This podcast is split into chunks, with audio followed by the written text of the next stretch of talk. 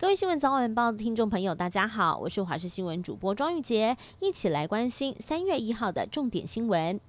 新闻一开始要来关注的是，台中太平区在清晨发生了住宅的火警，而警消赶到现场的时候，火场已经全面燃烧。一名四十二岁的郑姓女子，当时和外籍看护在屋内，看护想要拉女子逃生，但是没有成功。最后看护从三楼窗户跳到了隔壁的屋顶，惊险获救。而女子因为视障来不及逃生，被烧死在屋内。今天是二二八连假的最后一天，国道五号一早高乘载还还没有开始，就已经涌现了车潮。头城北上的路段一度挤爆，高工局预估国道五号可能会一路塞到十点过后，而西部国道也在下午会开始拥塞，预计部分的路段时速会低于四十公里。而高铁也在下午和晚间加开了两列北上各站停靠的全车对号座列车，帮忙运输。连假出门去玩水，一定要穿戴好装备，才能够避开危险。台东有一群高中生到美丽湾附近的海域，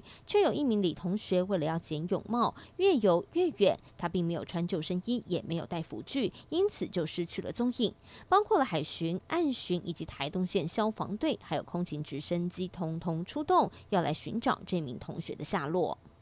持续来关心香港的情势，在香港大搜捕事件之中，被捕之后又保释的四十七名香港民主派人士，在前往香港警署报到之后，立刻被以串谋颠覆国家政权罪来起诉，而且遭到通宵的扣留。在今天火速是在法院审讯，学者认为中国当局很有可能用这样的行动作为未来跟拜登政府谈判的筹码。如果逮捕这些人却没有确切的证据，那么香港未来的局势会更加的严峻。纽约州州长古默一个星期之内接连遭到幕僚指控涉及性骚扰风波。第二名提出性骚扰控诉的是前卫生顾问班奈特，他指控古默在去年的春天对他性骚扰，还曾经询问过年龄的差距会不会影响到男女之间的交往。古默出面澄清，坚决否认，说自己从未对班奈特有任何的不当行为。最后要带您关心天气了。今天东北季风减弱，白天的气温逐渐的回升，气温偏少，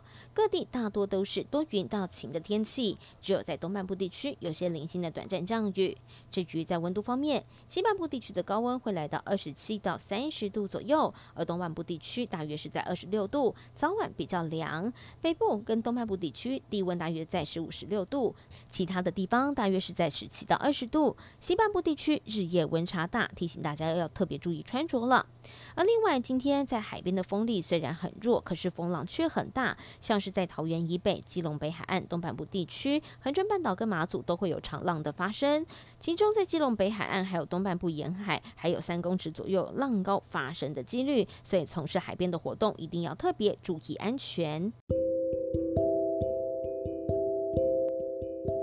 以上新闻，感谢您的收听，我们再会。